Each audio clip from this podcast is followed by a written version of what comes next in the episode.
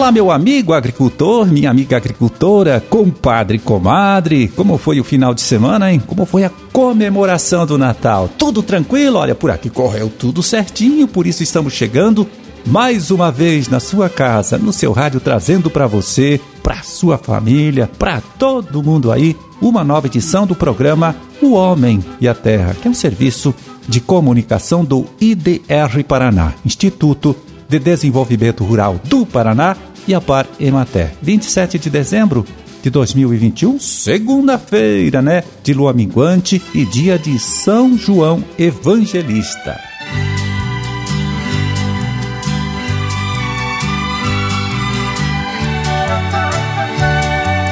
E olha só, no oeste do estado, há 20 anos, em duas décadas, o IDR Paraná vem realizando bonito trabalho com a Itaipu Nacional, que tem como objetivo promover o desenvolvimento da fruticultura nesta região. E toda uma ação que é coordenada pelo pesquisador João José Passini e agora chega aqui para falar com a gente, né, dos resultados alcançados com este projeto, né, com esse trabalho aí até este momento.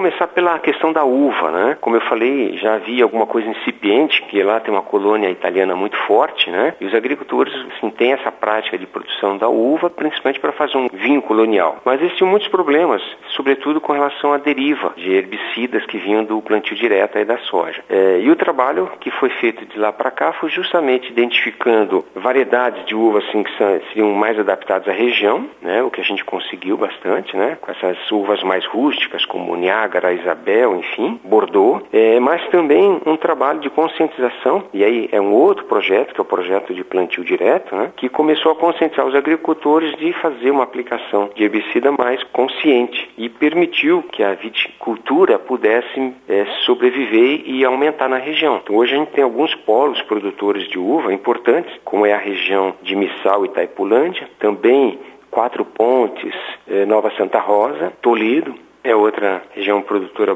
forte produtora também de uvas, né? Mas a uva ela está permeada em toda a região, tá? Como uma, uma, cultura aí que deu certo. Outra cultura que eu queria dar um destaque é o abacaxi, é mais naquela região próxima ao lago, que é uma região mais quente, né? Uma região mais baixa, mais quente. E sobretudo na região do Arenito, que é que pega principalmente os municípios de Terra Roxa e Guaíra, e também o município de Santa Helena. Tá? Então nessa área o abacaxi se deu muito bem, né, por ser uma região quente, com boa quantidade de água. E no caso de Guaíra e Terra Roxa, o solo também, que é um solo mais arenoso, né, propicia também um bom local para o abacaxi. Então o abacaxi já é uma cultura consolidada. Agora, além disso, se difundiu a banana, algumas frutas citrícolas, né, como principalmente o limão. Enfim, devagarinho, né, a fruticultura vai ganhando espaço na região e o projeto atual ele vem na perspectiva de consolidar isso, né, utilizando inclusive agora dessa fusão do IDR, quer dizer, hoje a pesquisa e a extensão juntas, ela se torna muito mais forte, né? E as estratégias que a gente está prevendo para usar agora a partir desse novo convênio, então, por exemplo, unidades de referência. Então,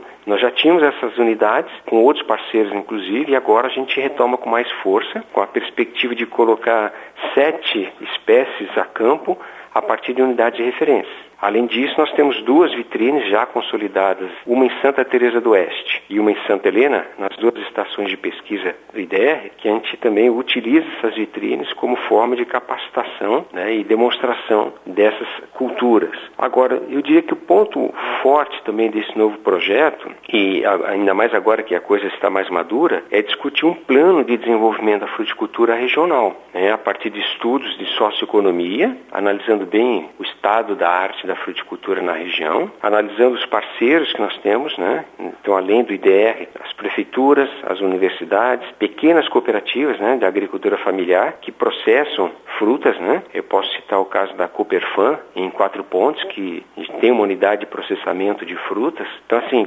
juntando os parceiros, a ideia é que a gente possa desenhar um plano de desenvolvimento da fruticultura de médio prazo, e aí sim, né, juntando todas essas forças para poder tornar a fruticultura uma opção de renda para os agricultores familiares do oeste do Paraná. Essa é a ideia. E obviamente que a Itaipu é um parceiro fundamental nesse processo.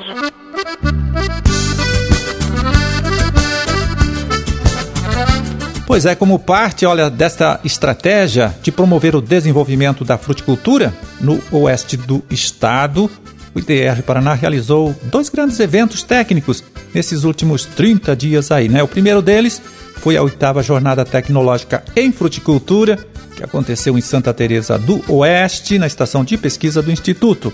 A outra, a nona jornada tecnológica em fruticultura, realizada na estação experimental de Santa Helena, né? O encontro de Santa Teresa, Santa Teresa do Oeste focou mais a cultura da uva e o de Santa Helena.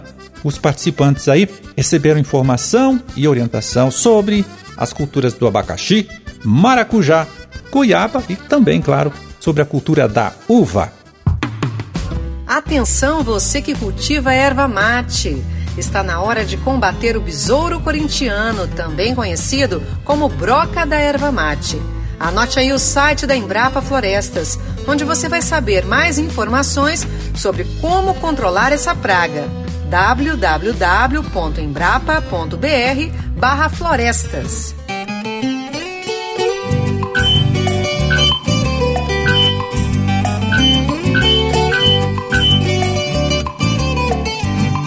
Olha só, a tiririca, todo mundo sabe, é uma planta invasora muito difícil de controlar mesmo na agricultura convencional. Imagina então na agricultura orgânica, onde o produtor não pode nem sonhar em usar um herbicida, né, em utilizar um produto químico para fazer a capina deste mato.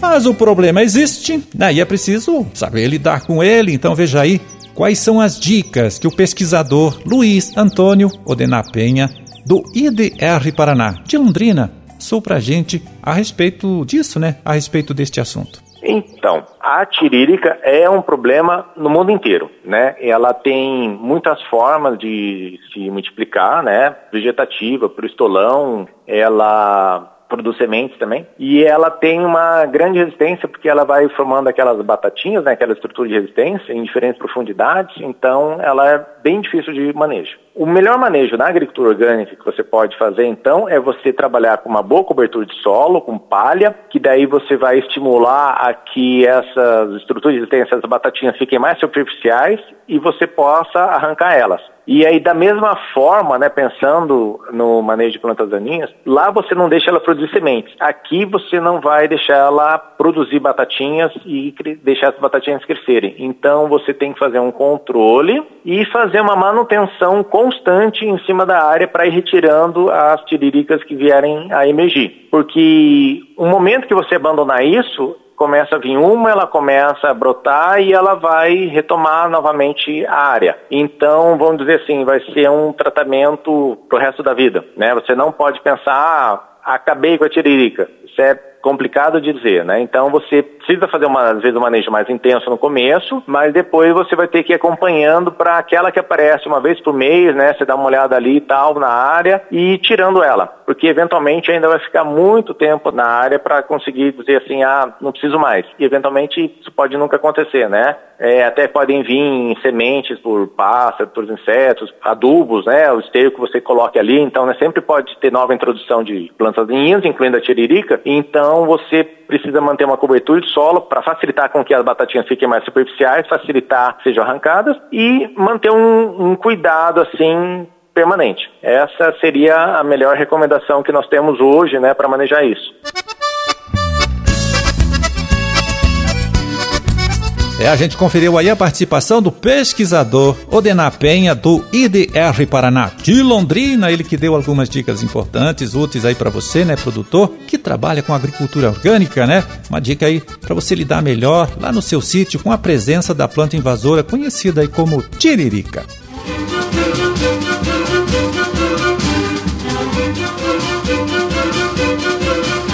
Bom, era esse o recado que a gente tinha para hoje, né? Vamos ficando por aqui desejando a todos vocês aí uma ótima segunda-feira, uma excelente semana de trabalho também e até amanhã, então, quando a gente estará de volta aqui, né, nesta mesma emissora, neste mesmo horário para trazer até você uma nova edição do programa O Homem e a Terra.